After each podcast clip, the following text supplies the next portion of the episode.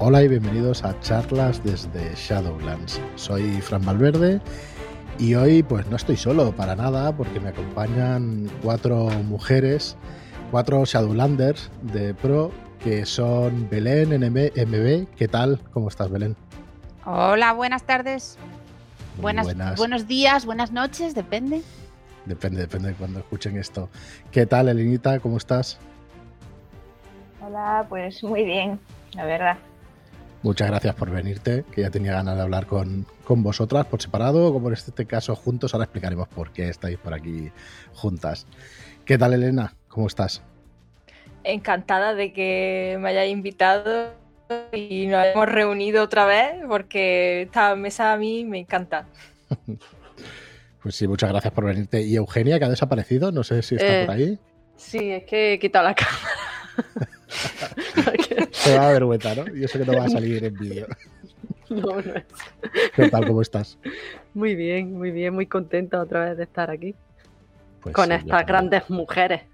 Yo también, ¿no? Me ha acompañado Marlock y, y, Joaquín, pero ya me dirán todos que ha sido un gran cambio, así que ya me escucharán ellos también.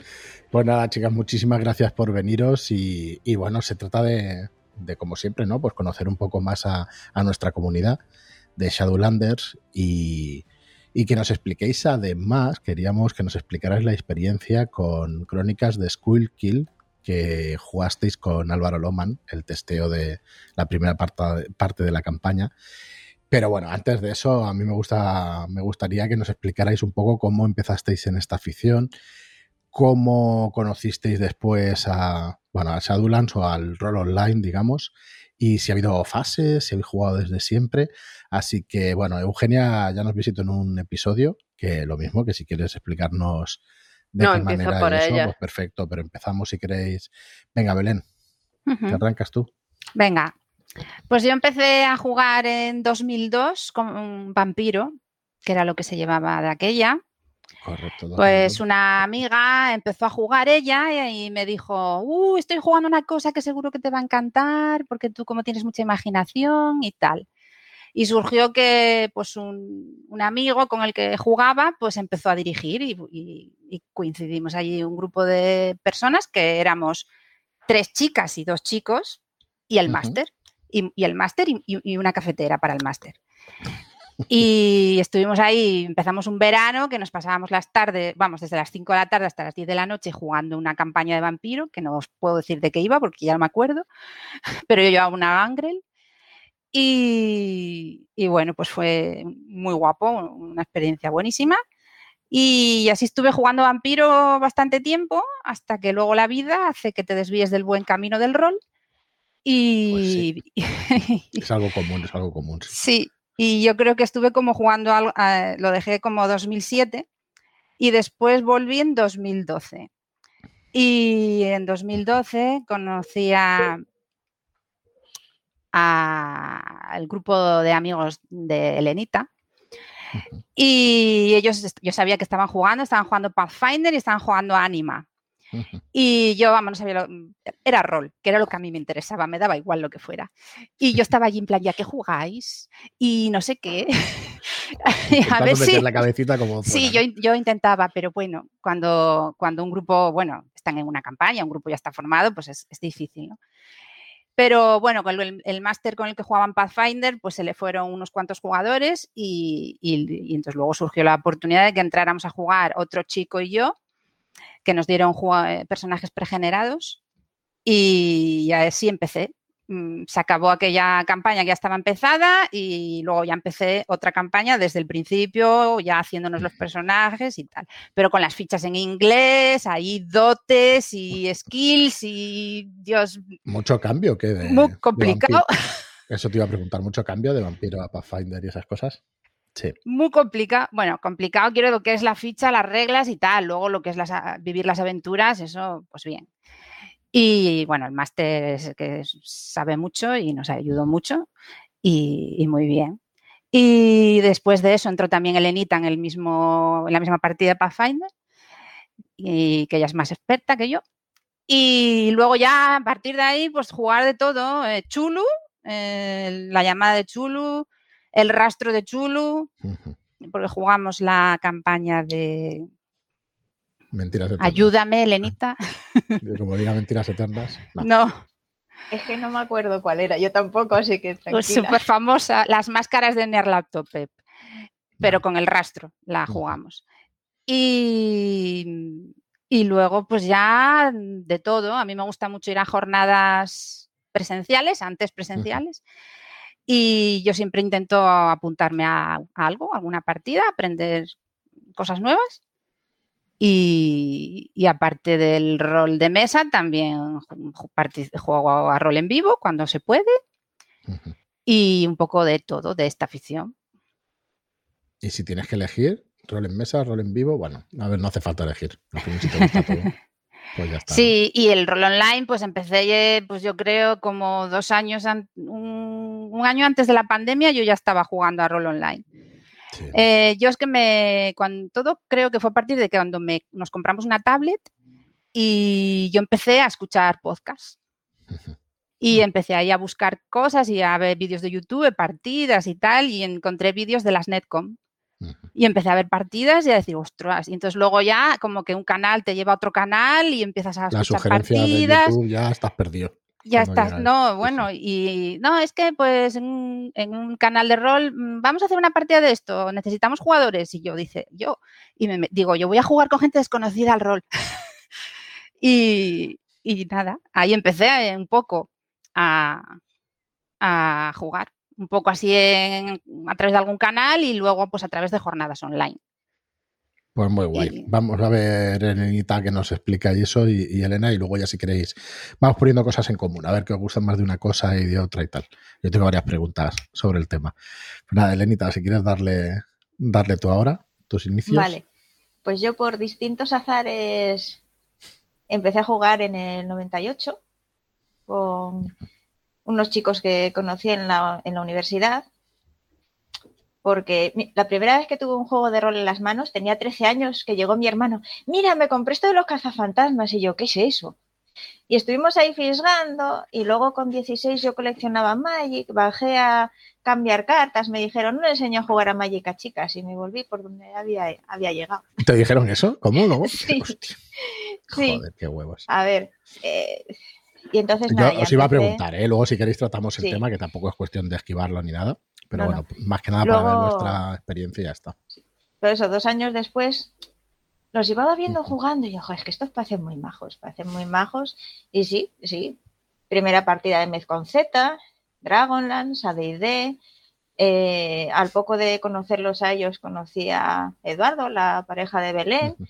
Y des- desde el 98 no dejé de jugar, porque incluso una temporada que estuve enferma y tal, que tampoco podía moverme mucho de casa y tal, el señor Master y los jugadores, incluyendo Edu, venían a casa, a, a mi casa, a, a jugar. El Master, el pobre hombre, cargado con todos los libros para dirigir y eso, y, y jugué pues casi de todo. De Mundo de Tinieblas jugué todo, hasta, hasta Wright.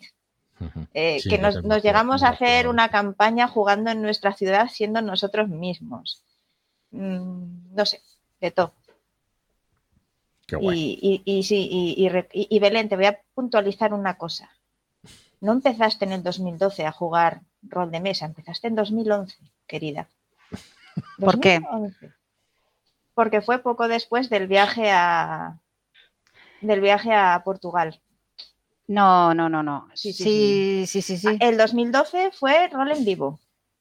Que luego Sí, en 2012 2013 rol en vivo, sí, sí. y sí, luego sí. 2013 fue cuando me reenganché yo al rol en vivo que llevaba sin jugar desde el Sí, 2004. empecé yo a jugar a- a- antes que tú volvieras, sí. Exacto. Pues de 10 ahí te vino el error. vuelta. Eres la cronista y la escriba del grupo, vamos. Más o menos, sí. Es la que tiene la libretita. Sí. Sí, sí, sí. si antes Y fuera nada, de yo micro soy- enseñaba, enseñaba sus, sus hojas y hojas de crónicas de Squill Kill. Sí, sí. Tengo un montón, la verdad. Muy bien, Sí. Pues ahora hablamos también, bueno, me gustaría también, yo es que intento hacer un patrón, claro, como somos malvadas editoriales, pues eh, hacemos patrones para ver si, para ver si cuela. Estábamos hablando también de literatura fantástica antes. Mm, Luego os hago alguna preguntilla también. Vale. Y bueno, pues nada, explícanos, Elena, tú cómo empezaste y cómo seguiste con esto. Pues yo empecé también la facultad una amiga me dijo, ah, mira, estoy jugando rol, tengo una mesa muy bonita, vente, vente y pruébalo. Yo había conocido el rol de eso de que mi hermano jugaba, pero como me lleva unos cuantos años, pues era de eso de, tú no, que tú eres muy chica. Pues nada. Y dije, bueno, venga, esta es mi oportunidad. Y allí que me encuentro en una mesa fantástica, cinco chicas y David, ahí fue donde conocí a David y a Eugenia. Y eh, me metí en El Señor de los Anillos y ya aquello fue mi perdición, porque ya fue enganchando ánima y tropecientas cosas más. Lo que pasa es que luego ya terminamos las carreras y ya nos separamos e intentamos seguir ahí un poco por foro, pero en fin, al final la cosa se enfrió un poco. Y David, Eugenia y yo teníamos ahí una campaña de ánima medio terminada. Y un poquito antes de la pandemia fue, o ya durante la pandemia, fue, no, fue un año antes de la pandemia, cuando la retomamos. Empezamos a, a jugarla online y luego ya David dijo, oye, mira, en el grupo este de gente que juega al rol están pidiendo mujeres para tal partida, no sé qué, allí que íbamos Eugenia y yo de la manita y dijimos, pues vamos a entrar. La primera vez que jugábamos fuera del grupo de toda la vida y dijimos, pues venga, vamos, vaya. Pero aquí en charlas. Claro. Ah, vale, vale. ¿No habéis jugado nunca antes con, con desconocidos? No, yo no. ¿No?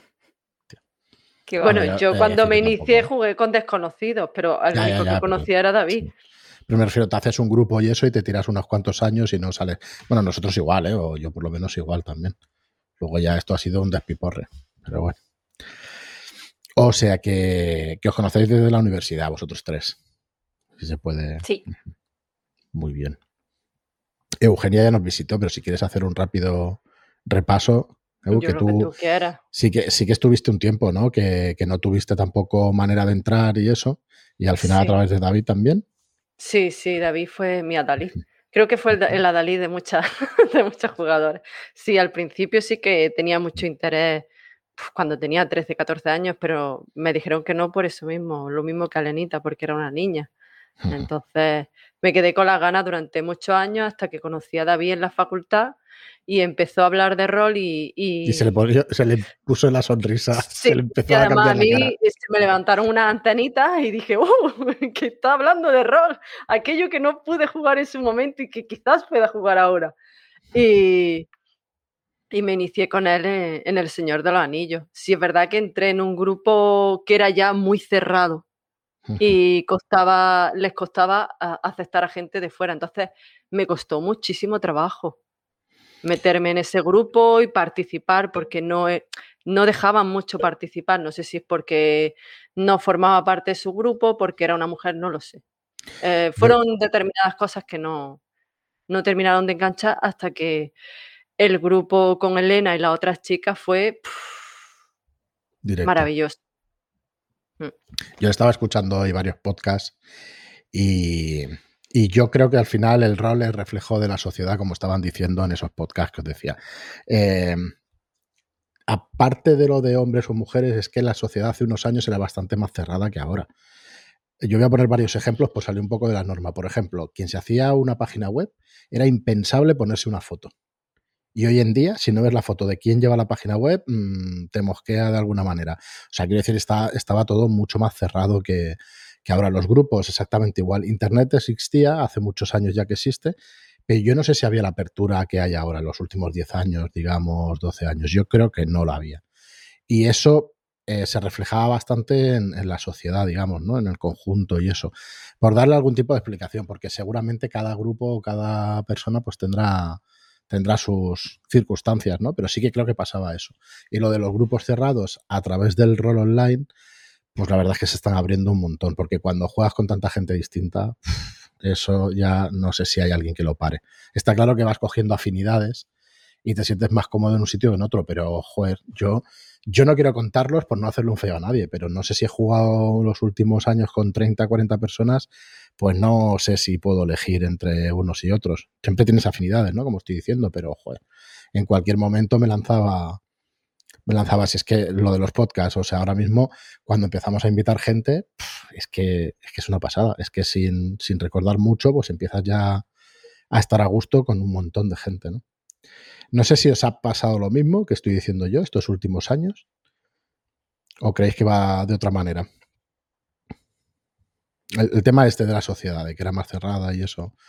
Dale, dale, Belén, que te veo desmuteada. Eh, hombre, eh, las redes sociales hacen que, todo se vaya, es decir, mm, que ahora todo está como más cerca, ¿no? O sea, que aquí nosotras eh, y, tú, que, que, somos cada uno, estamos a mil kilómetros, como quien dice, unos de otros, y, y las, los medios técnicos Internet y las redes sociales hacen que podamos comunicarnos y, compartir una afición. Entonces, claro, eh, yo creo que sí que, que vamos, que, hay más mm, opciones, más posibilidades y, más abierto.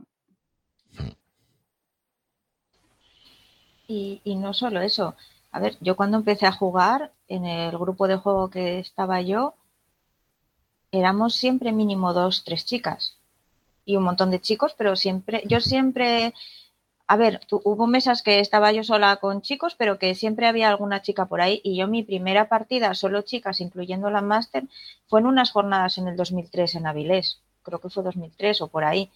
O sea, lo que pasa que, claro, eh, por ejemplo, en Asturias, eh, esos años hubo una cantidad de rol, pero, pero a paladas, había jornadas, eh, estaba abierto hasta el amanecer, que es una asociación que hace jornadas de alternativo para jóvenes. Ahí yo jugué roles en vivo, rol de mesa, mogollón de cosas. Pero claro, si estás en otra ciudad, en un pueblo pequeño, no tienes acceso a ello, o si son grupos muy cerrados que te dicen tú no, ya seas chico o chica, porque también conozco chicos que viviendo en pueblos que les decían, no, tú no eres de nuestro grupo, no juegas con nosotros. Y ahora el, rol online lo que hace es democratizarlo todo mucho más.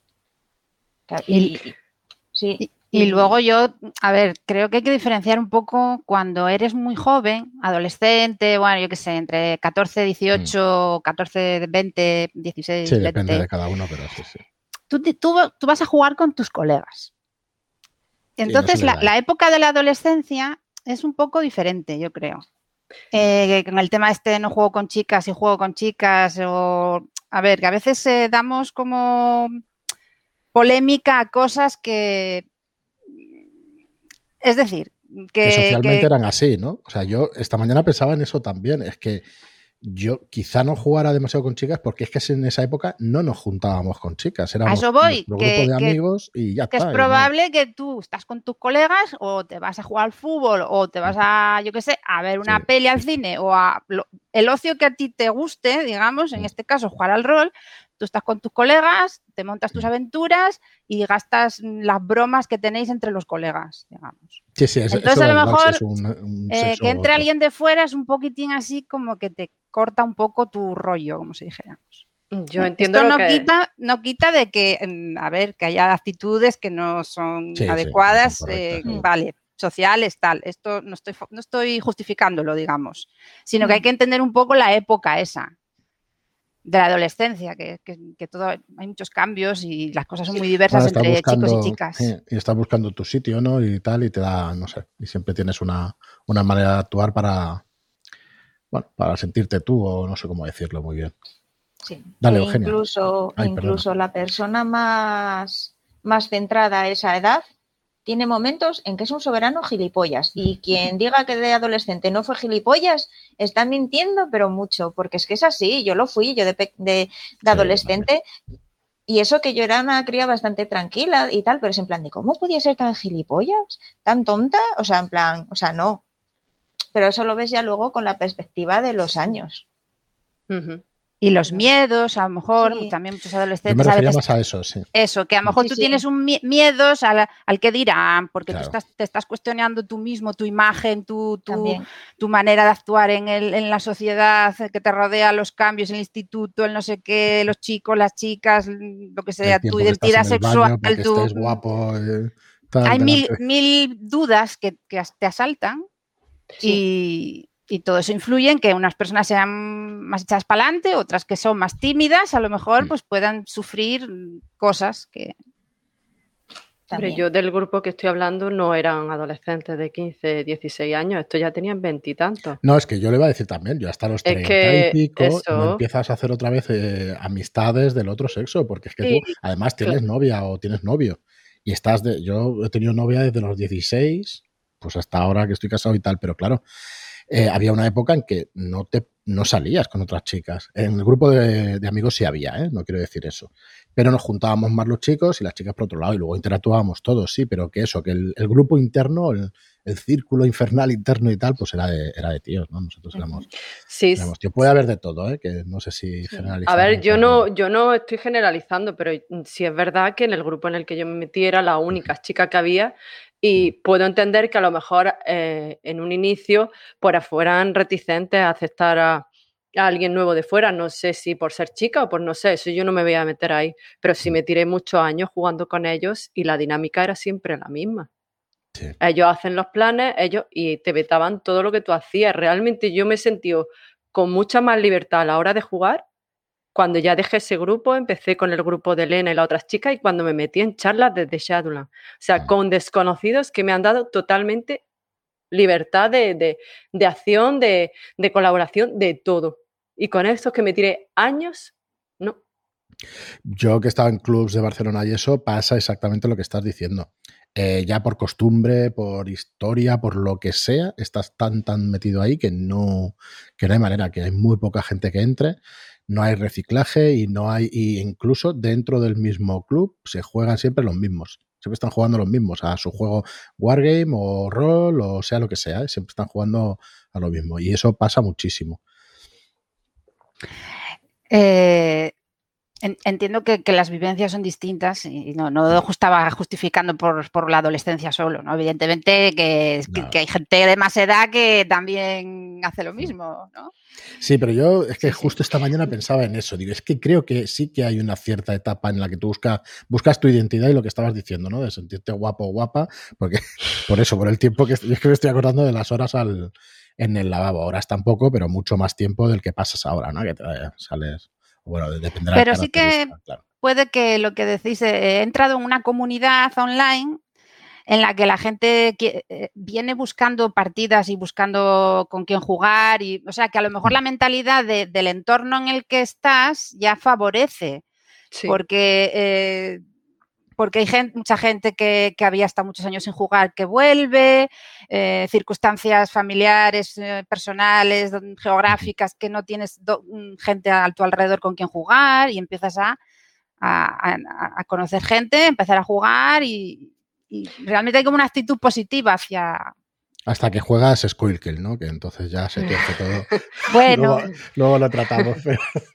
Pero... sí es verdad que no, que son gente que, no vienen de, pueden venir de grupos cerrados, pero como lo que tú buscas es a gente afín a ti, gente con la que, que, que compartir tu misma afición, pues yo lo veo como algo, sobre todo mm, destacaría que hay mucha libertad mucho respeto y eso para mí es algo maravilloso. después de, lo que he venido, para mí esto es recibirte con los brazos abiertos. Y cuando luego es más con ella, es más amplio, quiere decir que hay gente de toda España, de gente que vive en el extranjero, incluso cuando tenemos allá toda Sudamérica también, que el tema horario es el problema, pero si no, o sea, es, una comunidad muy amplia que tú siempre puedes encontrar a alguien con el que vayas a congeniar, que juega lo que te guste o de la manera que a ti te guste. Claro, a lo mejor en tu ciudad, nuestra ciudad, 200.000 habitantes y los que viven en las más pequeñas, pues todavía, pues dices, a lo mejor no encuentro al que quiera jugar conmigo a este juego. Por ejemplo, yo estuve en las jornadas, unas jornadas que, hicieron en la asociación esta que tenéis ahí en, Barcelona, Stronghold, me parece que era. Sí. Y la, están moviendo bastante. Y la gente decía que, por ejemplo, que había el juego este, el de los, eh, ¿cómo se llama este? Que son como detectives, pero que son animales. Eh, sí, ostras, ahora me acordaré, ahora me acordaré. es el cómic. Black, ¿no? pues que decían que habían contactado con gente de Galicia que jugaba mucho ese juego y que pues ellos mm, allí en, en Barcelona se encontraban con poca gente que jugara ese juego. Sí pues por ejemplo, pues no tienes hábito, no hay, no hay nadie que lo juegue, yo qué sé, no tuvo éxito o, no lo conoce la gente. Pues Esto pasa mucho con las miniaturas también y otro tipo de hobbies, más, incluso más cerrados o, o, no, pero vamos, que pasa mucho también. Se pone un juego de moda, todos juegan a eso y si no entras ahí a jugar a eso, pues no puedes jugar a nada. Claro, esto del rol resulta que se puede, es una, son aventuras conversacionales, por ser viejuno y decirlo con esos términos, y al final, joder, es que resulta que se puede jugar de una punta a otra del mundo. Sí. Y hostia, sí, joder, si hace eso, encontrar la afinidad. A ver, yo no lo, supongo que más o menos se intuye, ¿no? Con, con la editorial y tal. Nosotros hemos ido rascando, eh, poniendo incluso anuncios, incluso hablando nosotros mismos de, del tipo de persona que somos. Y eso hace que la gente se acerque por afinidad. Y creo que esa es la explicación de que en el grupo se sea de esa manera abierta y tal, porque dice, ostras, tengo cierta afinidad, quizá no el 100%, pero sí me gusta esto, me gusta tal otro. E intentamos tocar, pues eso, mucho tipo de gente, mucho tipo de juegos, y por eso nunca se cerrará el canal, porque para nosotros lo más importante, pues es el tema de la afición y del jugar, ¿no? al final el pasarlo bien es, es lo que te hace seguir en la afición y, y darle y seguir dándole. Hostia, pues muy interesante la conversación, la verdad que, que estamos teniendo, porque creo que le damos en el clavo en, en, unas cuantas cosas de las que han ido pasando estos años. Yo sí he notado una evolución con respecto a antes y ahora, pero abismal. Es que es la y un cambio de mentalidad, de todo. Es que es. Yo sí lo he notado muchísimo. Claro. Pero es y porque yo... te tocaron grupos, sí. por así decirlo, conflictivos. Sí. Porque, claro, eh, yo es que mm, si empecé a jugar en mayo o así, del 98, en septiembre ya estaba jugando con, con la pareja de Belén, con Edu. Y joder, yo es que en, ni con él ni con otro amigo Dio, eh, con un montón de gente más, con Rodrigo, con los dos José, está un montón de gente. Y luego las, eh, las, las chicas, Miriam, Carmen, nunca hubo ningún problema. Al contrario, siempre intentaban que te sintieras cómodo. La única vez que estuve así un poco incómoda fue en unas jornadas eh, y el máster se enfadó y les llamó la atención a los de la mesa porque era una partida de hombre lobo y me dijo, oye, ¿me haces el favor de llevar un personaje, aunque sea la, la primera hora de la partida, porque lo necesito de gancho y tal? Y el grupito que estaba jugando, como eran amiguitos, no querían que hubiera nadie en su mesa, menos una chica. Sí, pero... Pues claro. Y el máster lo que dijo fue en plan, pues, al final lo pasó mal el propio máster viendo cómo, cómo claro. a ver, no pasa nada, son, como le dije, mira, me da igual, son críos, ya, ya aprenderán y dice, pues mira, sí, voy a aprovechar para darles una pequeña lección. Pero por eso yo no quiero generalizar en ese aspecto, porque que yo haya tenido mala experiencia no quiere decir que sea así siempre. Porque claro. tú, por ejemplo, hablas de, de, que has tenido buena experiencia. Belén también, Elena también. Hay mucha gente con la que después he hablado y, y me ha abierto los ojos y he dicho, ostras, pues no es. Y yo me alegro de que no sea una generalidad. Hmm. Sí, sí, la, la cosa es que, que yo desde el principio fui consciente de que yo había tenido mucha suerte con toda la gente que había topado. Uh -huh porque sé de chicas que, que encontraron gente que, que, le pasaba como a ti, que, que, pretendían llevar tu personaje. A mí eso me lo intentaron sí. hacer en unas jornadas. Y, ¿y por qué no haces no sé qué? Y yo, ¿por qué voy a hacer no sé cuánto? Bueno, eso... Y no, listo. a mí es que directamente si interpretaba me miraban mal y no me ah, hacían bueno. ni caso. Entonces yo no interpretaba, no, pero yo era muy claro. tímida eh, quieres también ser aceptado y, hmm. y no molestar y, y, esto es que eran así. Claro, es que no es lo mismo que te pases son jornadas que con el que va a ser tu grupo habitual de rol. Claro. Sí, sí, está Entonces... claro, está claro. Y ahora es que me recordáis al, algunos comportamientos, pero incluso de otros hobbies y de otras aficiones. ¿eh? En juegos de mesa sí. es típico, ¿eh? que, bueno, en mi grupo somos muy bestias, no voy a decir lo que se dice, pero cuando alguien dice que tienes que hacer lo que, el efecto líder, ¿no? Que le llaman, sí. que, mm. que, no puedes jugar tranquilamente y tal. Eso pasa también en los juegos de mesa y tal. Y eh, déjame en paz, ¿sabes? Que yo ya sé cómo jugar, ya sé. Claro, cuando tienes 30, 40, pues ya lo mandas a tomar exacto, por culo. exacto. Pero claro, con según qué edades y eso, pues sí es verdad que te puede, puede costar más. Estabais diciendo lo de los pueblos y no era un pueblo precisamente, es que San Boy es un pueblo, pero tiene 80.000 habitantes, que yo vivía al lado de Barcelona.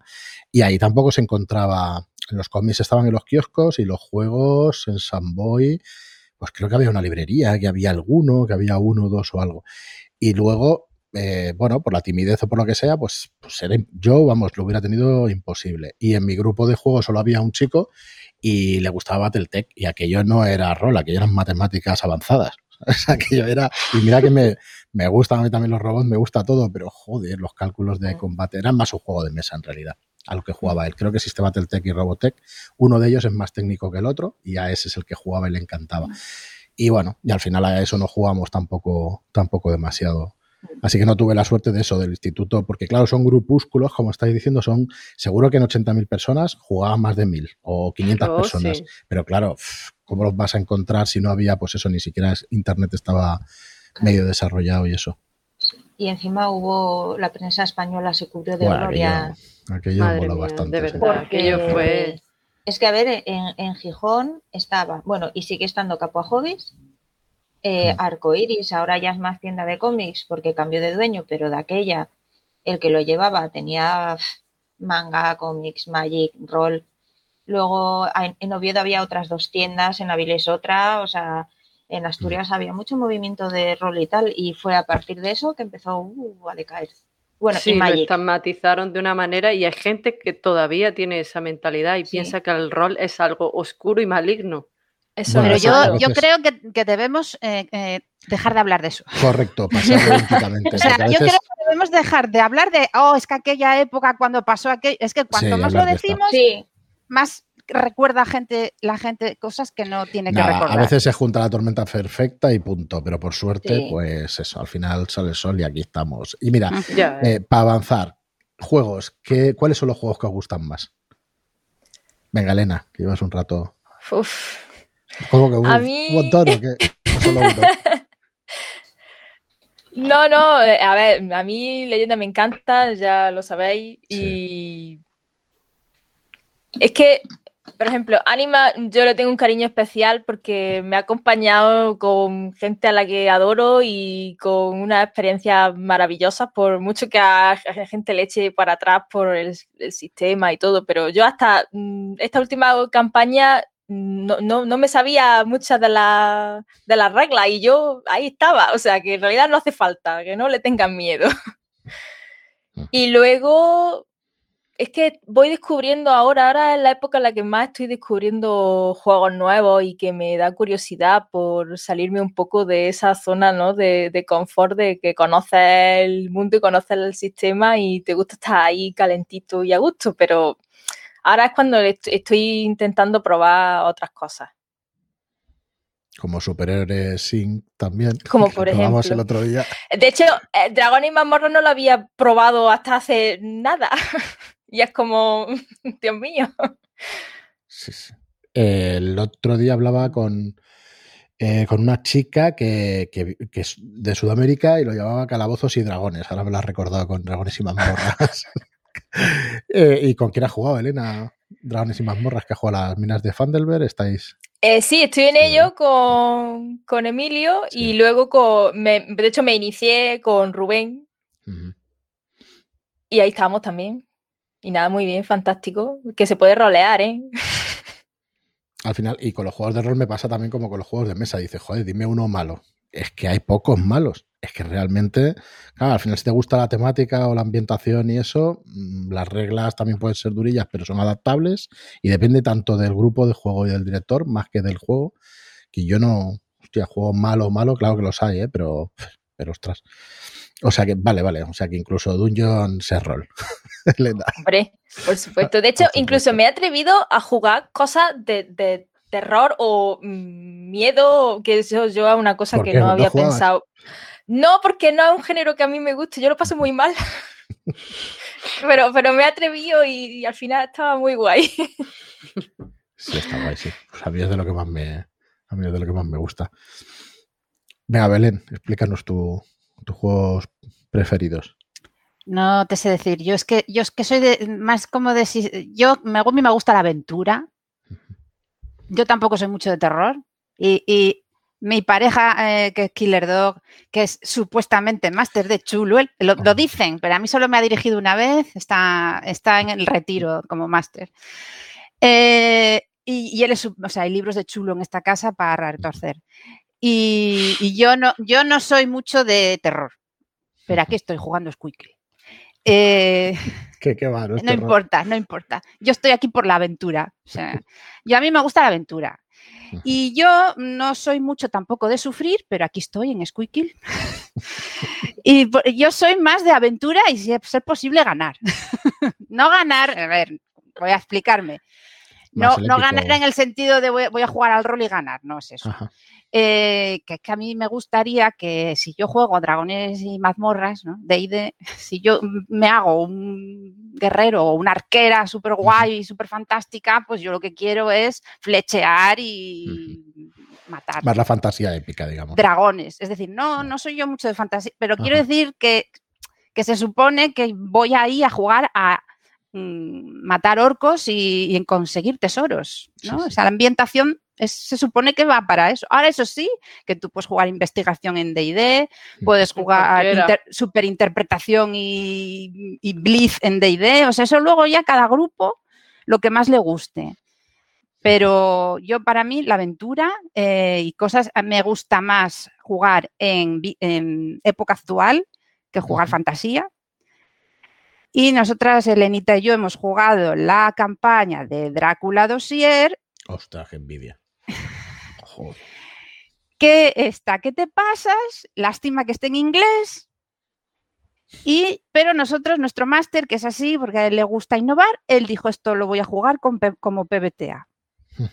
No lo jugó con Show. ¿Y qué tal salió? Una pasada. Yo solo puedo decir eso.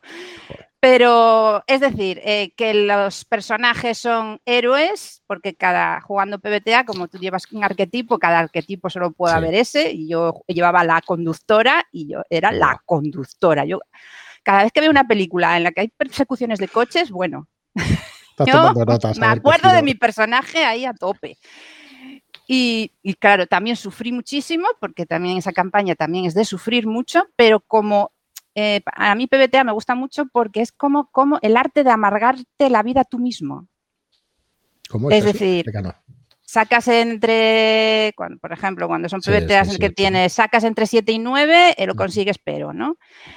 Pues lo consigues pero tú eliges, o sea, no, el máster no te dice, pues te pasa esto sino que tú eliges entre las opciones disponibles, eh, sufres daño tú, eh, dejas algo atrás, pierdes algo, y entonces es como tú vas construyendo la historia, o sea, para mí participas más en la construcción de la historia que no quita, ya sé, para los que están en contra de los PBTAs, que eso también se puede hacer en el resto de juegos, que de sistemas y lo Aquí que estamos todos a favor, no te preocupes. Eso es, o sea, no, no. Pero yo lo, lo, visualicé ahí, o sea, lo comprendí que en el rol todos podíamos participar, no solo tenía que ser el máster el que propusiera las cosas, sino que cuando mm, se deja que los jugadores participen un poco y construyan ellos y pongan de su parte, aunque sea a la hora de construir el personaje, que vas dando pistas al máster de lo que te interesa y él te va a poner cosas respecto a lo que tú les vas diciendo de tu personaje, etcétera, que la historia es más de todos y salen cosas muy, muy chulas. Engrandece, yo creo que engrandece muchísimo y lo he dicho en alguna ocasión, pero bueno, lo voy a repetir. Es que creo que además el cerebro humano trabaja así. Tú vas sembrando cositas durante las sesiones y de repente, en la sexta, octava, décima sesión, da igual, empiezas a unir una cosa con otra. A lo mejor hay gente que lo hace en la tercera, ¿eh? yo, no lo sé, pero por mi experiencia, cuando juego alguna campaña, de repente estás allí y conoces a los otros personajes realmente como si tuvieras una relación y realmente como si fuera verdad y empiezas a conectar cosas y y me ha pasado muchísimo. Entonces, Muy importante establecer relaciones entre los, entre los personajes. Mm. Porque aquí, aquí teníamos relación de confianza, yo tengo tanta confianza contigo, tú tienes tanta conmigo y entonces pues te puedo ayudar después o no, al revés, te voy a putear porque yo no tengo confianza contigo y no sé qué. Y entonces como había ahí unos tiras de aflojas entre los personajes que, crean una salsa ahí a la historia, le dan una salsa a la historia, y yo sufrí, la vamos, sufrimos todos mucho, mucho como en Squeakill, mucho sufrimos los personajes. Sufrimos mucho, y, pero, pero, eh, muy, pero muy bien. pero bueno, eso, que a mí lo que me gusta es más jugar época actual y creo que es más fácil para las personas que empiezan, esto es una opinión personal, jugar algo en época actual y que las reglas no sean muy arduas para empezar porque es más fácil manejarse en tu ambiente. Luego, pues lo, ideal, como hay tantos juegos de rol, es jugar algo que a ti te guste. Pues si a ti te gusta el terror, pues tienes un montón de juegos de terror. Si a ti te gusta la aventura fantástica, tienes un montón de juegos. Pero si te gustan los robots, pues hay juegos de robots. O sea, es, es juega lo que a ti te interese. Sí, sí, es verdad que es así. ¿Y tú, Elenita? Pues... ¿Qué es lo que pues más te gusta? Todo. tú tienes el mismo problema que yo. A ver, es que lo que dice Belén de que en su casa hay libros de chulo para aburrir es verdad. Algunos colaboré yo a, que, a que llegase. Sí. Y durante, o sea, Edu, cuando escuches esto, haz el favor de dirigirnos la llamada de chulo, ¿vale? Sí, bueno, es, que es eso, jugué de todo y, y es que es muy complicado escoger, la verdad, pero porque claro, me lo pasé también. Yo mira, me pasa como Elena. Yo le tengo un cariño especial a Anima porque jugué dos campañas que fueron una maravilla. Eh, nuestro máster simplificó un pelín las reglas, pero muy poco. Y es que fue, o sea, esas dos campañas fueron maravillosas. Eh, y luego otra, otra campaña que no la tenemos acabada con el mismo máster del de Drácula Dossier, la de Londres de vampiro. O sea, yo es que algunas de las partidas que jugamos yo salía en plan toda emocionada, era en plan de, y esto como con Squilky, lo mismo. O sea, son partidas de estas que sales con adrenalina en plan de no voy a poder dormir luego. Y además me acuerdo que el máster dijo, bueno, una de las últimas veces que habíamos jugado en casa de Belén dijo, os dejo aquí la tarjeta X por si acaso. Y nosotros, vale. Y estuvimos ahí roleando, pero intenso no intensísimo. Y me, me llevó el máster a casa en coche y me dijo, oye, y la partida, yo, ¡guau, qué pasada! No sé qué. Y decían, joder, es que hubo unas escenas ahí un poco complicadillas. Yo, ¡guau, pero molaron mucho! ¿Por qué? Porque eran escenas que no estaban forzadas. Que eran, o sea, iba todo. Le vas sacando tú, ¿no? Claro, es que incluso íbamos nosotros, incluso hubo alguna escena que podía haber sido entre comillas más fuerte y no fue por en plan, joder, es que no sé si a la otra persona le incomodará o no. Bueno, entonces, que además fuiste tú, creo, Belén, la que tenías me contaste luego que, que habías sí, Es que mi personaje tenía un problema. Cuando se ponía muy nerviosa, eh, no como era la conductora, no, no bebía, pero tenía una pequeña adicción al sexo. Iba a decir hasta donde quieras explicar, pero bueno. Sí, entonces había otro personaje, otro jugador, que entonces yo ahí en ese momento estaba tan mal porque además me acababan de torturar Voluntariamente yo me ofrecí, ¿eh? Sí. para, era para obtener una información y entonces otra, otro personaje que era experta en tortura eh, era para sacarme la información. Yo quería que me sacara la información, pero vamos, mm, sufrí como yo que sé. Entonces luego yo veía al otro que, que está bastante potente y decía yo, ¿qué haré? ¿Me tiraré a él o no? Pero son esos momentos en los que lo piensas y no sabes si al otro jugador le va a incomodar. Claro. Que la cosa es decírselo, ¿no? Sería, oye, ahora mi personaje que está en esta situación, ¿qué te parece si mi personaje hace esto? Y hay que llegar a un consenso. Al final, no, me corté, no lo, no lo dije así, pero yo creo que todas estas cosas de las herramientas de seguridad que, que yo me entero gracias a las redes sociales, ya que escucho mm. podcasts y estas cosas. Eh, son cosas que a mucha gente le parecen absurdas, a lo mejor porque están acostumbrados a jugar con gente de confianza o tal, pero incluso jugando con gente de confianza a veces mm. te puedes cortar porque nunca sabes lo que le ha pasado a otra persona. Sí. Y en este caso, pues bueno, yo me corté, pero que creo que lo correcto hubiera sido hablarlo y decir, oye, a mí me parece que en esta escena quedaría bien que a este personaje hiciera esto porque es su motivación. ¿A ti qué te parece? No me parece, no me siento a gusto. Vale, pues no lo hacemos. Ah, bueno, pues sí. Ah, que luego su personaje contestaría como quisiera su personaje, claro. Claro. Pero son cosas que yo creo. Además, tengo un punto de vista que yo creo que las partidas grabadas, algunas partidas grabadas, deberían eh, poner esto en práctica. Es decir, que debería haber más visualización de cómo se usan las herramientas de seguridad. Porque se dice mucho, tenemos tarjeta X, os, recuerdo las, reglas de seguridad, todo muy bien, todo, decidme cualquier cosa que os incomode. O sea, aunque las, las ponga sobre la mesa, cuesta mucho usarlas. Yo creo que no se y, no y verlas usarlas, ¿eh? verlas, verlas cómo se usan. Yo veo una partida donde se usa de, ah, lo han hecho así, ah, mira, pues fíjate, eh, pues han querido hacer esto y alguien ha dicho que no, y es como que te, te hace consciente de decir, ah, yo también puedo hacer eso. Del mismo modo que a mí me gusta participar en partidas grabadas, en jornadas y tal, siendo mujer, porque yo considero que soy una, una señora de 44 años que juega al rol. Y yo quiero que, que, las mujeres me vean, aunque yo no juegue bien al rol, aunque meta la pata, aunque lo que sea. ¿eh? yo interpreto a mi manera y mm, yo no soy un modelo a seguir, simplemente soy una persona más. Pero yo quiero que en las partidas de rol haya mujeres. Quiero ver mujeres y porque la sociedad estamos, somos el 50%. De misma manera que haya mujeres, que haya todo tipo de diversidad cultural, etcétera. Pero es que hay chicas que a lo mejor ven una partida grabada y hay cinco señores con barba y de a lo mejor piensan o calvos o lo que sea. Y piensan, Buah, pues esto no es para mí. Mm. Es que, a ver, yo lo he dicho un montón de veces, yo lo vuelvo a decir, es que hacemos las cosas por imitación, es que el ser humano es así. Con lo cual, cuanto más nos vean y sobre todo pasarlo bien, porque es cuando van a querer jugar. Mm. es que es así, o sea, te ven y además se identifican contigo, y tú lo decías, ¿no? Pues eh, las generaciones o las edades, pues te estás identificando con esa persona no es casualidad que nuestro público sea de, pues eso, de 40 y, de 40 y muy poquitos años. Vale, no es casualidad, al final es normal, ¿no? Pues la gente, yo creo que si nos escucha gente de 20, hay gente en el grupo de 20 años, pero son los menos, es que es normal. Que tú te identificas con tu generación y con tu, pues eso, con, tu cultura, tu sexo, llamémoslo como, como queramos, ¿no? Así que me parece muy bien, Belén, todo lo que dices, porque es que estoy convencido de que funciona así. Y voy a decir una cosa, a mí Belén me quitó mucho el miedo a jugar. Mm.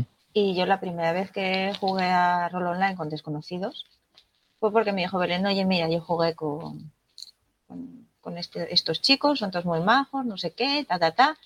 Necesitan un jugador, venga. Y fue, y después de un año y pico ahí a pico y pala, ese día consiguió que jugase y, y enganché porque dije, vale, es que claro, yo había visto algunas actitudes por Twitter hacia chicas roleras hmm. y me habían echado un poco para atrás.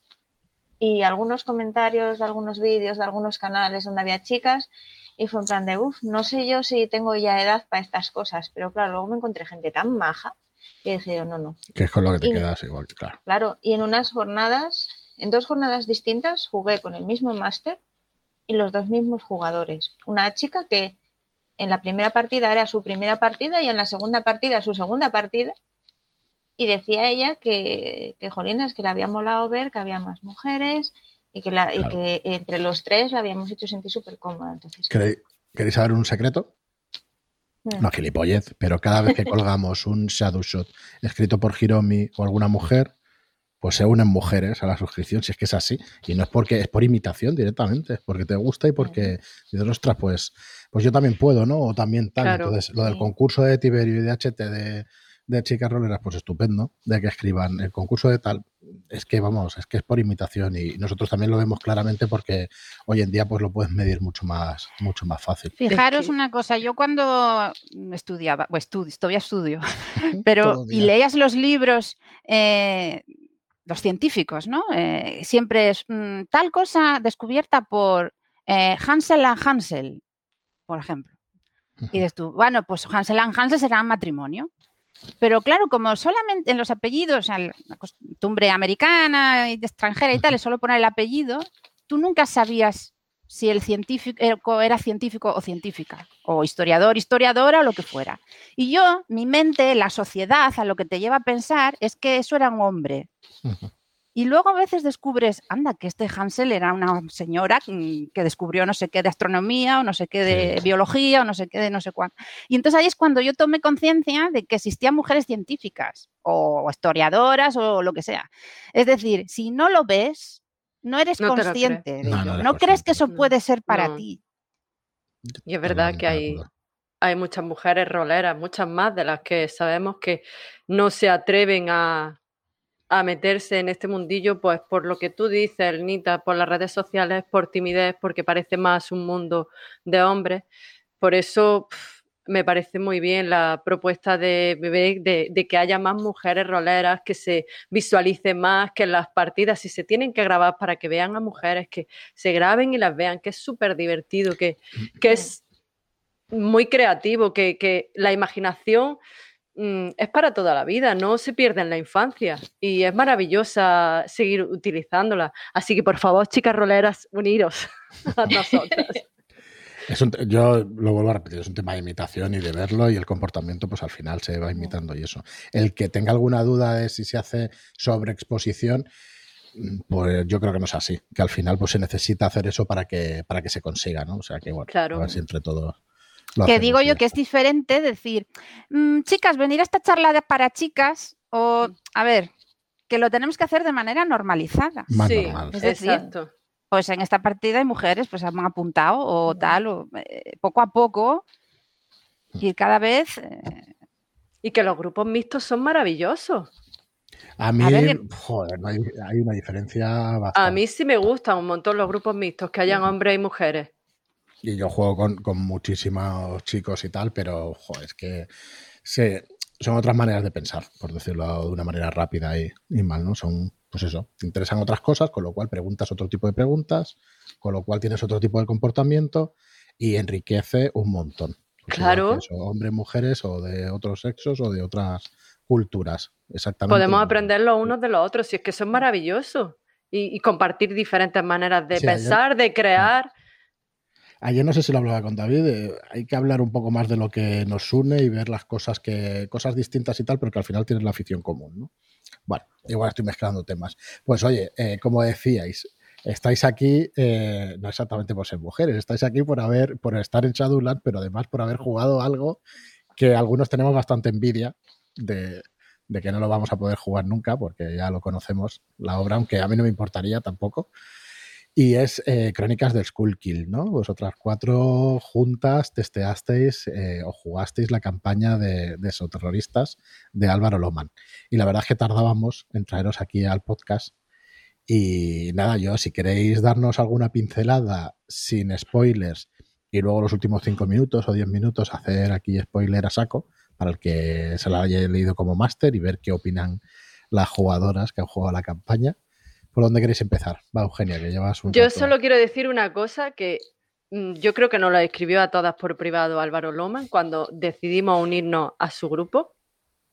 Y es que dijo algo así como, no me acuerdo de las palabras exactas, pero que íbamos a tener una sensación de frustración a lo largo de toda la campaña, que muchas veces no íbamos a saber qué era lo que estaba pasando y que probablemente al final de la campaña no íbamos a descubrir lo que iba a pasar.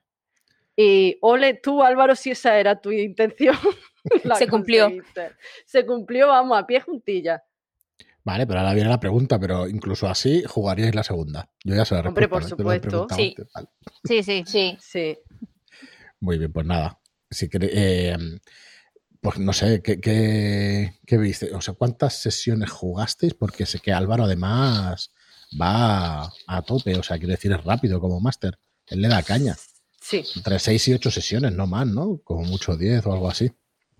No, no, Más jugamos menos. Yo creo que menos. Lo que pasa es que como era una vez al mes, parece Yo tengo que cinco informes, o sea que debimos jugar. Saca, se- eh, Elenita, saca la Biblia esa. que sí, sí. Él dijo que iba a ser sería- entre 6 y 12, pero fue Sí. yo creo que un término medio. Supongo que la primera de creación de personajes, luego seis, Sí. seis sesiones y en medio la que hicimos del spa. Del spa, Siete, sí. algo así, ¿eh? Sí, yo creo que entre 7 y 8 sesiones fueron, no más. Solo que muy espaciadas en el tiempo, Sí. que era para morderse las uñas, porque era como, por favor, ¿cuándo jugamos otra vez? Es que jugábamos solo una vez al mes. De hecho, esa que decís, esa sesión del spa, al final sabéis que está en el libro, ¿no? Ah, sí. Lo necesitábamos. No, no Era, fue por vamos. nada. Eh, Expli- inclu- dale, dale, incluyendo la sesión cero y el spa fueron nueve. Acabo de mirar las fechas. Más o menos.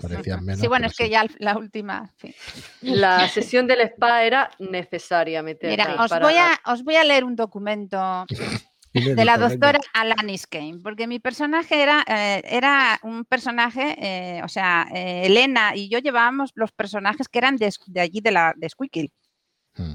Y Elenita y Eugenia llevaban los personajes que eran venían de la Ordo, ya eran agentes. Y hmm. entonces yo era la médico forense del pueblo, la, médico del pueblo, vamos.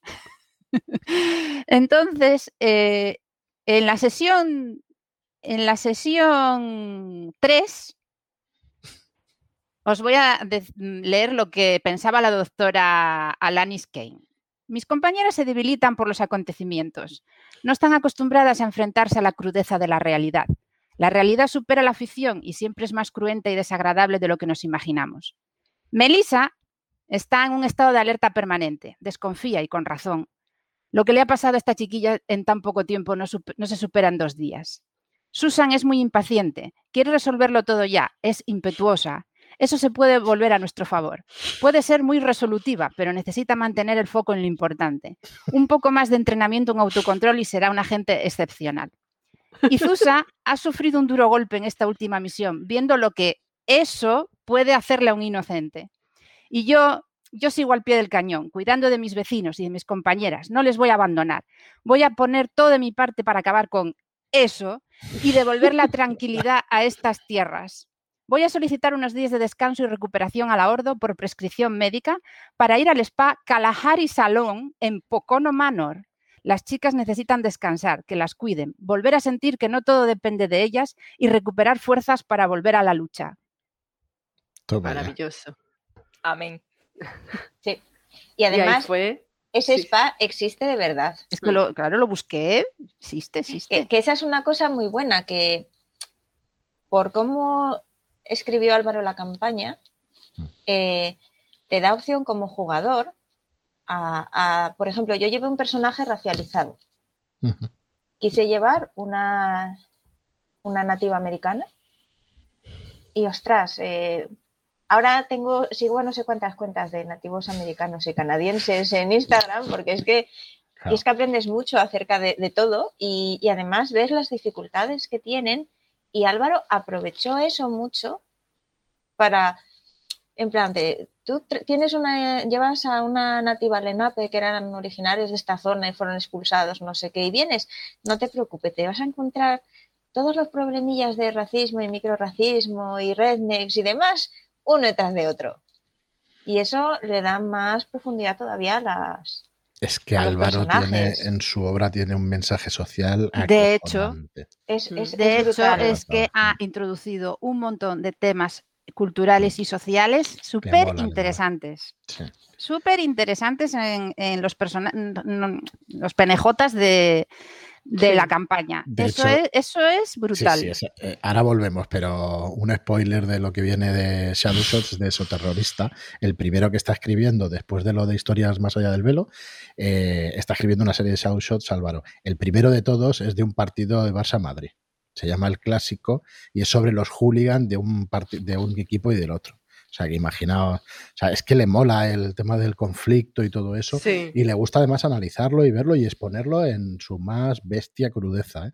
Y joder, dice, bueno, esto es mucho más grave, ¿no? Lo que estamos hablando del racismo y todo eso. Pero para que entendamos así de una manera rápida, decir, joder, es que le, encanta. No sé, es una persona muy inteligente, Álvaro, y, y dan el clavo justo en las cosas. O sea que. Mm. sí, porque. Muy guay, muy guay. Además, eh, las, los problemas que señaló de tanto de racismo, discriminación, etcétera, eh, los rednecks y todo eso, lo hacías siempre, tú veías la gravedad que tenía, pero luego te soltaba una cansada y era en plan de lo mato. Sí.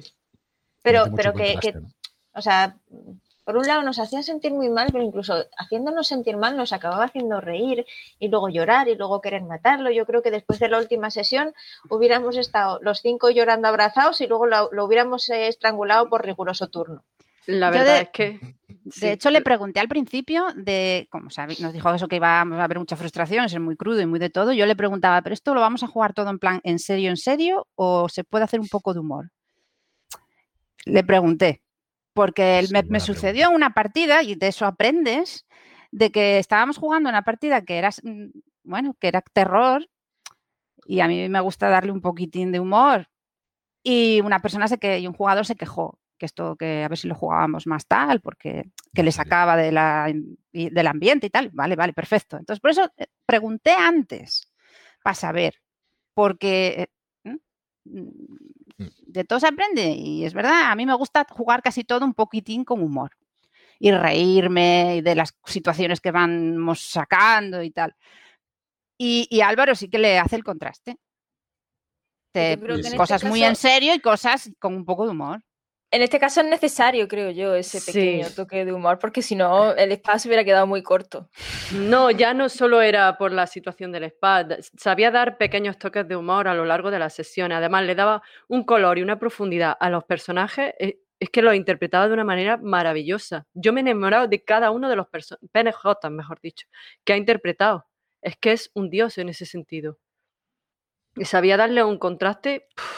No le digas esas cosas que se viene arriba en redes sociales. Luego se pone ahí, soy un dios de los PNJ. Lo sabemos, lo sabemos.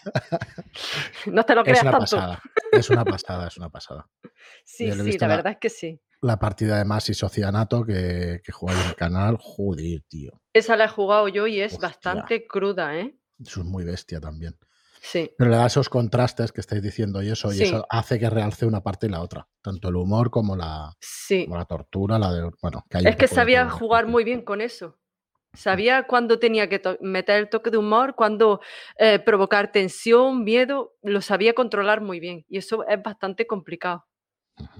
Y al final, pues al final para mí yo lo mataría, sinceramente. Pero antes de llegar al final, a ver, lo de la sesión esa del spa, que lo hemos dicho un par de veces, pero no lo hemos explicado. O sea, llegó un momento en el que había tanta tensión acumulada que le pedisteis vosotras mismas decir, "Te- vamos a tener una sesión un poco más de Sí. relax, ¿verdad?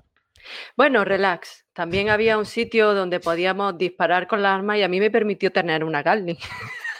Es que cada una propuso una cosa. ¿Qué os apetece hacer en esa sesión de ese día? Yo dije el spa. Y entonces yo dije el spa. Ahora que Sí. digan ellas lo que pidieron. Un campo de tiro Ay, también estuvimos tirando hachas, y hacha. lanzamiento de hachas. Y karaoke. Y karaoke, ¿verdad? Fue maravilloso. Fue una sesión. Qué Es más, yo creo que ahí fue donde, donde el personaje de Elena Melissa conoció a su amorcito. Sí. Sí, es que dio tiempo para todo, hasta para Sí. romance, para todo. Mm. Joder, qué guay. Qué guay, qué guay. Bueno, pues nada, nos decís entonces ocho o nueve sesiones así intensas a Mm. lo bestia. Y creo que empezáis, ¿no? El segundo tomo y eso, empezáis a jugar el testeo, porque esa sí que no está escrita todavía. Durante este año tiene que escribirla Álvaro. Y empezáis la semana que viene, si no, Sí. si no estoy mal Mm. informado. Mm. Y eso, o sea, pese a todo el terror, torturas y tal, pues deseando ver cómo. A ver, es que mi personaje, daros cuenta que lo, que lo que leí antes, ella era la médico del pueblo, la forense, estaba acostumbrada a tratar con todo tipo de cosas, ¿no? Digamos. Ella creía eso al principio. Pero a medida que iban pasando las cosas, se daba, iba dando cuenta de que, que esto, que, que era esto. O sea, eh, no, no- no- se creía lo que intentaba leer más, investigar más, intentar darle una explicación científica a lo que estaba pasando y no podía. Y se ya empezó, ella era muy estable, pero puf. Ya al final ya no sabía cómo ayudar a sus compañeras porque estaban cada vez peor y, y las cosas que pasaban cada vez eran más y Sí, todo se desbordaba. Un par de cosas que os iba a preguntar. La primera esa, va increciendo, ¿verdad? Sí, sí. Totalmente, porque Sí. la primera aventura nosotros jugamos las dos primeras, luego ya tuve ocasión de, de leerla bien y eso, pero va muy increciendo la campaña. Sí, Y luego los escenarios, aunque no están vinculados, yo creo que se vinculan eh, perfectamente por lo que decís de que hay dos personas del pueblo, dos personas de la... y lo vinculáis a través de los personajes, ¿cierto? ¿O me equivoco mucho las sesiones? Te vincula al final la historia un poco más por vosotras mismas, ¿no? Por los personajes que por lo que va sucediendo. Que no acabas de saber por dónde van los tiros. A ver, yo es que como mi personaje era la que, la que con- conocía a alguien siempre, Vale. porque yo tenía las características estas que son de propias de, lo- habilidades de la gente del, personaje. del- del- Yo tenía caras con... base, yo tenía caras conocidas, hoy se sale, o sea, yo sabía por dónde salía la gente. Vale. Altos fondos y bajos fondos. Hostia. Entonces, claro, yo, siempre, yo siempre eh, llegaba a un sitio que había pasado algo y conocía al policía, conocía al médico, conocía al vecino que estaba allí mirando, o, mm, entonces tirábamos de ahí. Es Sí, que en además ese eso terroristas sentido- está, se parece un poco a lo de Dungeon World, a lo de PBTA, de que sois los mejores en lo que hacéis. De los personajes son bastante potentes en Sí. esos terroristas y en un show. Di que el perso- los personajes de, de- de Belén y de Elena, que eran la- las del pueblo, la verdad es que venían muy bien. eh, eran como el vínculo con el pueblo para saber dónde movernos, con quién hablar. Ellas eran clave en ese sentido. Sí, sí. Luego una cosa que a mí me encantó de, de las la campaña era que cada, cómo empezábamos cada sesión. Yo no sé esto si lo podemos explicar, pero Sí, sí. me refiero, eh, el hecho de que empiezas como haciendo una escena de lo que sucede ese día que va a dar pie a la investigación que se va a hacer en ese capítulo, como si fuera una serie de televisión. Sí. Y que nosotras hacíamos los personajes, pues eran unos chicos que estaban de fiesta, pues nosotros nos decía, a ver, ¿tú qué eres? Mm, El chico, la chica, no sé qué, nos repartía los personajes y hacíamos la fiesta y luego pasaba algo. Entonces, a mí eso me encanta. Es Sí, diferente, eh, te hace participar de, de- de es- de la aventura de ese, de ese episodio. Muy chulo. Sí, porque hacía, nos hacía interpretar a PNJ que daban comienzo a, a ese capítulo y que tenían que ver con el caso que tú ibas a investigar. Entonces, al principio no sabían lo que iba a pasar, pero nos dejaba, nos daba rienda suelta para hacer lo que quisiéramos. Es más, el de la Dalía fue buenísimo. el caso de la El Dalía. de la fiesta. El de la fiesta la estuvo fiesta, bien, sí. pero yo creo que el de la Da- Dalí, por el hecho de interpretar adolescentes, no digo nada más, fue genial. Vale. Y además, eh, Álvaro, por lo que lo- yo lo he visto jugar también, hostia, improvisa de maravilla, macho. Utiliza los No, joder, elementos, e improvisa y se le ocurre cada cosa por lo que tú le has dado que dices, joder, qué tío. No, me parece que no ha estudiado psicología, pero como si lo hubiera estudiado. Porque no veas. Muy bien, pues nada, no sé si queréis hacer algún otro apunte con spoilers, que sería el momento, y si no, lo dejamos así, que ha quedado estupendamente. La gente tendrá los dientes largos seguramente por, por poderla jugar. Solo diré una cosa, nosotros lo hemos pasado muy mal a lo largo de todas las sesiones, sobre todo en el capítulo final, pero conseguimos que Álvaro se emocionara. Hostia, eso no lo puede decir cualquiera, ¿eh? Sí, sí, sí, sí. Es verdad que nosotras estábamos llorando a lágrima viva, yo por lo menos estaba llorando a lágrima viva. Además, ¿qué canción puso de fondo el puñetero para fomentar De más? verdad, es, Esa es- o sea, uf, Espérate, te lo voy a buscar, esa- partida eh, es que es muy original también. Llevábamos dos Sí. personajes cada una, porque pasaban cosas distintas. Hasta ahí puedo decir. Y según con qué personaje, si, si estábamos con nuestros personajes, ponía una música. Si estaba con los otros, ponía otra. Mira, yo acabé esa partida que estaba mi marido en plan de, ¿estás bien? Y yo, Hostia. sí, porque estaba en plan mm, pasada de revoluciones de la emoción de tal, pero con unas ganas de llorar, y lloré también, lo reconozco, porque es que fue súper intensa. Y es que la propia música te, te hacía Te hacía. O sea, Sí. porque hay veces que había veces que en las partidas Álvaro pues era en plan de y haces, no pongas palabras en mi boca, espérate. Déjame dos segundos porque había veces que nos atascábamos un poquito. Pero esa partida no hubo un momento de atascamiento gracias en parte a esa música porque Sí. nos, nos hacía nos hacía tirar adelante y, y- y- Es verdad, no sé. porque es que nos dio. Es que, mm, ¿cómo no hacer eh, eh, spoilers? Nos dio personajes que, conforme iban avanzando, esos propios personajes iban viendo lo que iban haciendo nuestros personajes originales Sí, y nos iba dando la opción de tomar decisiones. Con los personajes dados en ese capítulo nos ponía canción de metal, canciones de Metallica y todo eso súper cañeras. Pero con lo otro era como más tensión, más tierno y sobre todo la escena final el puñetero puso la canción de Heart de Johnny Cash hostia. Para matarlo, o sea, para matarlo y fue como, vamos, que lo que quería él ver lágrima viva y la vio, pero conseguimos emocionarlo, porque hizo que cada uno, que cada una de nosotras mm, relatara cómo se sentía ante esa escena final. Y su cara era de, congestión. De y luego el, epílogo. El epílogo de, qué pasó después, la familia de nuestros personajes y tal, que cada una dijera un epílogo. Y es como, venga ya, venga, ¿qué más? O sea, yo, yo lo pasé muy mal escribiendo eso, ¿eh? Uf. O sea. Y en parte, por culpa de eso, voy a llevar el personaje que voy a llevar. Lo mismo digo. Sí. A ver qué llevo yo ahora. pero, a, ver, a mí ese capítulo final, como él lo enfocó, te puedo decir que me pareció muy original. Muy original. Porque no sabías lo que, lo que te esperaba, simplemente veías a través de esos personajes cogidos en ese momento lo que le estaban pasando a los. A, y que le dio la vuelta. Le dio la vuelta al final totalmente. Bueno, nosotros íbamos con una idea. Finales que, sorprenden digamos que controla tanto la narrativa que puede hacer lo que quiera con el inicio, el nudo, el desenlace y tal, hace lo que le da la gana. Y te mete cada cosa. por los Shadowshot que ha hecho también, joder, es que les cada uno es distinto y como, pues eso, flashbacks, eh, adelante, atrás en el tiempo, una pasada. Pero es que parece que no estaba lo suficientemente contento como para vernos desgarradas que lo que ha dicho Elena, el final fue una hostia en toda la cara.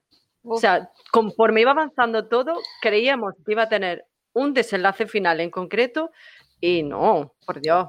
Álvaro se guardaba una, una en la manga. Claro. Y hizo. Sorpresa hasta el final. Surprise, surprise. pues vamos. Yo creo que es la primera vez en todos los años que llevo jugando que juego una campaña en la que lo paso tan mal anímicamente que luego quedaba en plan de ahora necesito ver una peli de risas o algo así, porque o, pasear al sol o algo así, porque había partido, es que esa partida fue, tuvo mucha pero, carga. pero estaba, estaba luego esperando la siguiente, con ganas de, oye, a ver, ¿qué turnos tenéis? ¿Qué no sé qué? ¿Cuándo podemos jugar? Por eso digo que yo que no soy de terror ni de sufrir, de verdad, yo quiero ser feliz en la vida. no vengo aquí a sufrir al, rol, pero aún así lo he pasado bien. Entonces, los que os gusta el terror y sufrir y todo, y la emoción, lo vais a pasar en grande. Sí. Y además, eh, Estación Base te da opción a a ver, nosotros yo creo que si en lugar de jugar con Álvaro hubiéramos jugado con otro máster, en lugar de nueve sesiones, hubiéramos hecho 20. ¿Cómo se está oyendo? Porque esto era un testeo, claro. esto testeo, tampoco podía ser muy largo. Pero a lo que voy, porque pero nosotras, sí, sí para más. nosotras hicimos, en Skullkill hicimos una curtiduría, que era nuestra base. Sí. Y, y, bueno, o sea, es que te da pie a que investigues, a que hagas 20.000 cosas, o sea, y, y yo siempre había oído hablar de la sesión cero y decía yo, bueno, sí, puede estar bien, no sé qué, pero aquí en, en, en, Esoterroristas eh, y en la campaña de Álvaro es, o sea, es eh, imprescindible hacerla. Porque eh, como vas creando los personajes para que estén equilibrados y, puedan hacer entre todos todo, a mí me, me parece, vamos, mm, súper importante hacerlo así. Sí, sí, sí. Muy bien, pues soy encantado que nos expliquéis estas cosas, aparte de que, porque somos la editorial y a mí, vamos, me pone, me sube la moral que no veas, pero es que realmente es así. Yo la parte esa de estación base, cuando la leímos de, este hombre, del Hanrahan, hostia, yo he leído alguna más de, de, creación de pueblos y tal, pero está realmente bien hecha y luego eso que Álvaro lo aprovecha de, de maravilla, pero es que es una maravilla hacer el, tu propio sitio por lo que decíamos de las conexiones. Al final, a partir de, de X sesiones, joder, que se te ocurre cada cosa y cada trasfondo y todo eso que es una pasada. Y tengo una última pregunta para que no nos vayamos demasiado. Pregunta o sensación, a ver si os pasa lo mismo. No, no siempre, quizá no en todas las partidas, quizás no en todas las campañas, pero esa sensación de, de lo de la resaca, esta rolera después de las partidas y tal, me gustaría preguntaros si no la veis parecida ¿Habéis ido de colonias alguna vez? No. ¿Habéis estado en algún curso, en alguna cosa donde congenias con gente durante un día, dos días o algo así? Los roles en vivo. Los roles en vivo cuentan. Pues, correcto.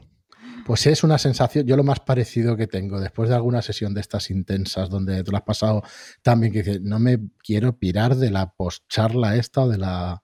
Eh, bueno, creía que alguna me diera la razón, ya está, yo ya me voy contento. Sí, que sí, es una sensación muy parecida. Es que ten en cuenta mm. que, ya no es solo jugar para divertirte, es que mm, creas un vínculo con la gente con la que juegas, eh, se crea, o sea, hay mucha descarga de emociones.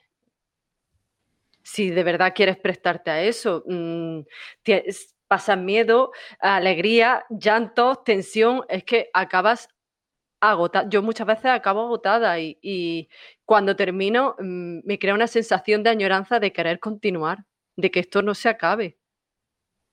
Yo ya os digo, lo, más parecido que creo que tengo en la cabeza la sensación es esa, de haber eso, pues hecho un curso de fin de semana pues, de fotografía o de irme a la montaña o de, o de unas colonias, de llegar a las colonias y decir, ¡buah! ¡buah! ¡Qué sensación de, de compañerismo, ¿no? De haber estado con gente y... No sé. Es que, es que jugar al rol crea estas cosas. A, ver, no son todas las partidas de rol así, no, por eso pero decía que no siempre. Eh, hay veces que, que sí sucede esto, ¿no? Congenias muy bien con el grupo, vives cosas, son esas experiencias que unen, que yo, mm. por ejemplo, recuerdo un rol en vivo en el que también éramos un gremio de alquimistas intentando solucionar un problema y tuvimos esa, misma sensación de estar ahí todos dentro de una carpa con un montón de ataques de hombres pez por fuera, los, demás luchando, defendiéndonos para que nosotros pudiéramos sacar eh, la solución alquímica al problema que, nos iba a ayudar, y estábamos ahí todos que no éramos capaces de sacarlo y, eso crea un vínculo, o sea, el sufrimiento unido. Sí, es una droga crea un vínculo, eso que se vive juntos.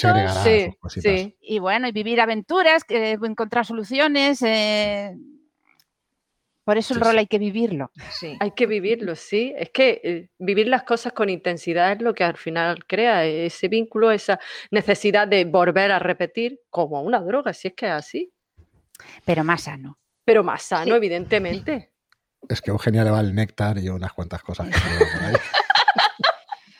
No sé si has visto Mentiras Eternas, estamos jugando la campaña. Joder, eso es para adultos, Es que, ¿eh? es que siempre la leoparda. Voy a tener ya que sabes lo que digo, siempre que estás, pues pasan cosas. Y eso es lo que mola también, que pasen. Yo es que voy a confesar una cosa, intento no ver partidas, porque como tengo la esperanza muchas veces de jugarlas, pues, pues, veo, veo muy pocas.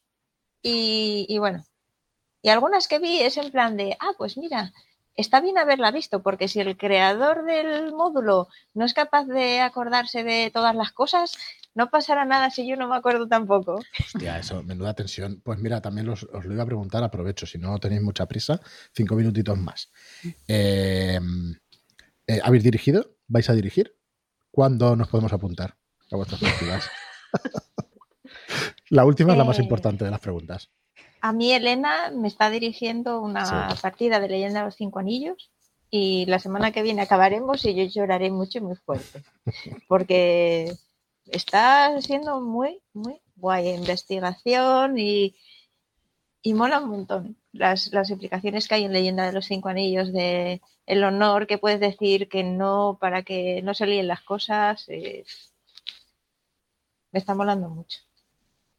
Y, yo sí dirigí unas pocas partidas de Aquelar, Rebelé nos dirá qué tal. Aparte de que soy una master pifias. Saqué tres. Ay, no me diga. Sí, pero pifias totalmente, o sea... No, tiene buenas tiradas, que no, no, manera. Pero bueno, a ellos les vino muy bien que... Es que hice tres tiradas y las tres tiradas fueron pifia. Gracias a eso no se los comió una sierpe. Debe de ser la excepción a la regla totalmente. ¿eh? Este, el máster que todo jugador quiere tener en su mesa. Sí, sí, pero, pero, pero pifié, pero bueno, ellos por un lado habían sacado buenas tiradas para que no se despertase, pero es que yo aún así tenía que tirar. Y yo, bueno, pues tiraré. Y, y fue en plan, bien, 98, 97, 99. Y yo, oye, si alguien se, asoma ahí, ve a la sierpe así, con la lengua así haciendo... Porque no. no tenía ganas de matar ese día. Yo de solo, le, solo he dirigido una partida a Lenita y a los colegas que para empezar yo me busqué una cosa muy sencilla que es nuestro último verano. Ah, guay. La del super terror en el supermercado y que es, muy lineal, es todo muy básico y el sistema es sencillo y eso. Yo dije, para empezar, yo necesito cosas muy básicas, sencillas, simple y, tal. Y... qué tal? ¿Pero te gustó la experiencia? Sí, sí, bien, bien. Bien, bien. Hay que prepararse las cosas y tal, pero bueno. Nos reímos, la verdad es que en esa partida nos reímos mucho, porque es en plan de, joder, volvemos a ser pequeños otra vez. Claro. Y bueno, y esa, y nuestro último verano para claro, de nuestra generación, bien, pero explicársele las cosas, ¿sabes? Porque van en pesetas a los jóvenes, es un poco complejo, que no hay móviles. y, cómo hacéis para quedar? Hombre, llamando a casa o quedabas el día anterior. Correcto. Claro, si es que eso es, hemos, creado una dependencia. ¿Va a estar o no va a estar? Bueno, antes tenía unas cosas, ahora tiene otras. Pero yo recuerdo esa hostia al final, pero vendrá, no vendrá, vendrá, no vendrá. Claro, sí. Pero bueno. Bueno, Elena, pues explícanos tu, experiencia dirigiendo leyenda y algo más. Yo, bueno, me, sorprende ser la que más ha dirigido en, este, en esta mesa ahora mismo, pero ahí voy poquito a poco, intentando todavía meterme en otras cosillas, aparte de leyenda, que es así lo que más cómoda y lo que más me gusta, pero bueno, también he hecho un poquito de Dragon Age y ahí estoy ahora intentando meterme en Fate, a ver qué tal. Hostia, qué guay. Y a mí me gusta la sensación que se tiene de estar al otro lado. Todavía hay ciertas cosas que no controlo muy bien, los tiempos a veces se me van, yo me suelo enrollar también, pero eso de mm, sentarte, eso que dicen todos los directores, de sentarte y ver a los jugadores haciendo sus cosas y montándose sus películas, eso es maravilloso. Así que pienso seguir dirigiendo y, ya está. Pues habrá que probar ese Fade, ese Fade versión Elena pero vamos, cuando quieras. Habrá cola también, como con Miki. Miki dirige ya, porque te estamos esperando ya. Miki dirige ya. y Eugenia, tú no lo has probado, ¿no? Yo no lo he probado. No digo que no lo vaya a probar alguna vez, me gustaría probarlo, pero es que ahora mismo no me da la vida. No me da ni para jugar, pues imagínate sentarme y ponerme. Pero sí me gustaría probarlo alguna vez y a lo mejor sí que voy a necesitar un empujoncillo porque para eso voy a ser súper cortada. Pero sí que me atrae por, por ver lo que disfrutan los directores de juego y porque creo que me gustaría estar al otro lado y ver cómo discurren los jugadores y mientras tú estás diciendo... y maquinar. y maquinar. Ahí, Quieres maquinar. Sí, sí, sí. Yo lo que hago primero es ver, ver partidas. Yo, o sea, que yo primero necesito haberla jugado o ver, o ver la partida. Claro para tenerla en la cabeza, no solo el de leerla. Y, entonces por eso eh, intento que sean cosas sencillas y que, y que haya alguna partida grabada por ahí para poder verla. Claro, eso tiene que ayudar muchísimo y ver cómo lo dirigen otros que tengan un poco más de experiencia, cómo tienen esa capacidad de improvisar porque los jugadores se te van por petenera. Y luego yo animo, porque yo dije, mira, venga, como fue mm, durante el confinamiento, que más o menos tenía un poco de tiempo, pues dije, me voy a lanzar. Y además me ayudó Killer Dog a prepararlo en el Roll 20, pim pam pum, y se lo hice en Roll 20 y todo. Pero eh, eh, se me olvidaron cosas como tirar cordura y esas cosas. Eso se suele olvidar. Pero luego está muy bien porque, a ver, mm, la sensación que tenemos todos de, va, no voy a hacer esto porque no me va a salir bien, no voy a saber cómo hacerlo y tal y tal, ¿no? Hmm. Pero que nos tenemos que quitar el miedo porque es que fijo que nos vamos a equivocar, fijo que no nos va a salir bien, es la primera vez. Ah, sí, a mí me quita mucha presión pensar así, ¿eh? decir, oye, que es que es que te vas a equivocar, ¿no? A ver, porque el problema que tenemos todos, sí, de colegas que, te van a entender y tal, que es tu primera vez, tus primeras veces y tal. Y, simplemente yo sé que ya no se me olvida que hay que hacer tirar cordura en, algún, en el momento crítico. Porque ya, lo, ya, lo, viví. Mm, y a mí no se me va a olvidar que teniendo en cuenta que quien menos años lleva jugando de mi grupo de jugadores es Belén y lleva ya unos cuantos, que tengo que intentar, si, si dirijo algún módulo viejo de Aquelarre, como ya dirigí algunos, pues mm, modificarlo un poco más, porque si no, no me van a coger los ganchos ni de coña. Porque van a decir, anda, me voy a meter yo ahí, sí, claro. Bueno, como hicimos ya, pues. Como hicimos nosotras con Squeaky el primer episodio. Ah, no sé a qué te refieres, no, sé a qué te refieres, a quién, a, quién miras, no sé. Que no le dimos importancia. Va, eso será un bulo. Sí, sí.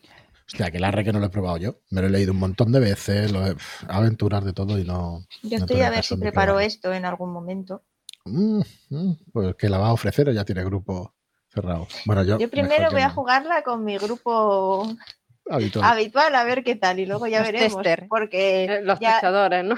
ya tengo ahí unas cuantas solicitudes de dirígeme a aquelarre. Y yo, "Uy, qué vergüenza. Bueno, chicas, que ha sido un placer enorme. No sé si queréis decir alguna cosa, que vamos, que podemos estar aquí el tiempo que queráis, pero bueno, que lo... No sé, yo espero que vengáis otro día, si, si nos juntas por separado y eso, y que nos podamos ver y en partidas, sobre todo. Yo con Elena y Eugenia ya he coincidido más, con Elenita y Belén no, pero, pero bueno, sí que es lo que decíamos antes, tengo muchas ganas de ir, de ir conociendo gente y de ir entrando en partidas y eso, porque es una pasada. La verdad es que es una sensación chulísima. Y bueno, sea por lo que sea, yo no sé, siempre estamos psicoanalizando de por qué se está ahí en un ambiente seguro y tal, por lo que sea, pues está bastante a gusto en, en el grupo y, y esperemos que dure mucho tiempo. Yo creo que si estamos todos convencidos, pues durará más. Está claro que algún día pues pasará algo que, que, bueno, que acabe por lo que sea, porque es ley de vida, pero mientras tanto, joder, A con muchas ganas de, Sí. de seguir y de, y de probar cosas con, con todas vosotras y con, con un montón de gente del grupo. Así que nada, muchísimas gracias por acompañarnos. Que saludos de Joaquín que me está escribiendo, que ha sido una putada que no ha podido venir. Y Marlo, como lo tenemos atado, pues no puede ni hablar el pobre. Pobre Pero también. de verdad. Qué crueldad. Un abrazo de su parte.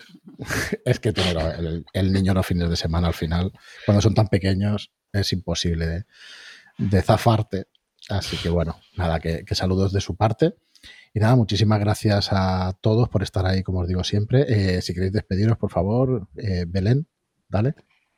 Bueno, pues nada, yo que muchas gracias a todas mis compañeras por ser tan geniales, que las quiero mucho. Y bueno, a vosotros a Shadowlands por darnos eh, estas oportunidades de eh, vivir nuestra afición y por fomentarla. Que, no que, que están a- está, a- con los Shadow Shots, por ejemplo, me parece una idea buenísima, porque eso, dais material para, para one shots, que al final nunca son one shots, porque siempre son más de una sesión, Mm, y, y- y para que la gente pruebe cosas, y, y es una idea muy buena. Yo me parece muy que yo ahora no tengo gracias. tiempo y sufro mucho porque veo la cantidad de partidas que se ofrecen y no puedo jugarlas. Nada, pero bueno, más adelante o cuando sea, pero sí, sí. Pues muchas gracias, Belén. Venga, Lenita, si quieres. Pues yo lo mismo que Belén, que, buah, que este grupo ha sido un descubrimiento genial. Y, y no sé, con ganas de seguir jugando y, y- jugar con, con más gente de, del Telegram, porque ojo, es que, es, es una pasada. Y si al- alguien que escucha el, el podcast tiene alguna chica de cualquier edad, chica, mujer, como si quiere ser abuela, una abuela, que, que quieran, que, que le ponga nuestro podcast a ver si así se, o sea, el podcast este a ver si se animan. Porque, jolines, yo estoy acostumbrada a, a ir a un rol en vivo en Alemania, el Dragenfest, y el último año, la madre de una señora alemana mayor, la madre de la chica que hacía de nuestra capitana, fue su primer rol en vivo y hizo un enano muy convincente, así que mm, cualquiera puede, no importa la edad, ni sexo, ni género, ni orientación, nada. Lo único que importa son las, las ganas de divertirte y pasarlo bien. Pues sí, como dice Sirio, créete esta mierda porque vale la pena muchísimo. Vale la pena muchísimo. Venga, Elena. Yo dar las gracias también porque no podía haber empezado mejor en el salto al, al rol online con gente que no era mi grupo habitual y eso ha hecho una bola de nieve que espero que siga creciendo mucho más. Y hacía un tiempo que ya no nos reuníamos las cuatro, o sea que súper feliz y, y volveremos en la segunda parte a darlo todo, por supuesto. o sea, también. Muy bien, pues gracias, Elena y, y Eugenia. Despídete. Yo, pues, igual que ella, yo agradezco mucho haberme, haber dado el salto en el rol online con ellas, que mejor compañía que ellas, pues son maravillosas.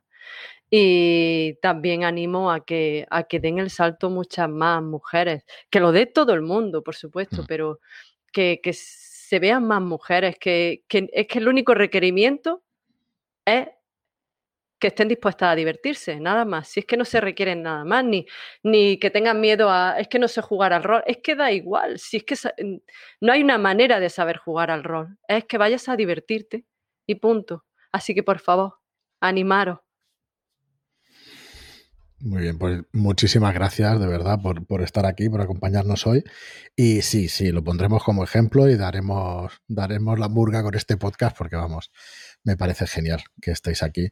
Así que nada, al resto, muchísimas gracias por escucharnos, eh, muchas gracias por estar ahí, muchas gracias por, por vuestras reseñas de cinco. Hoy voy a cambiar el discurso, coño. Estoy harto ya de decirlo. Que si queréis echarnos una mano realmente, pues eh, decirlo en las redes sociales y ponerlo como estaban diciendo ellas.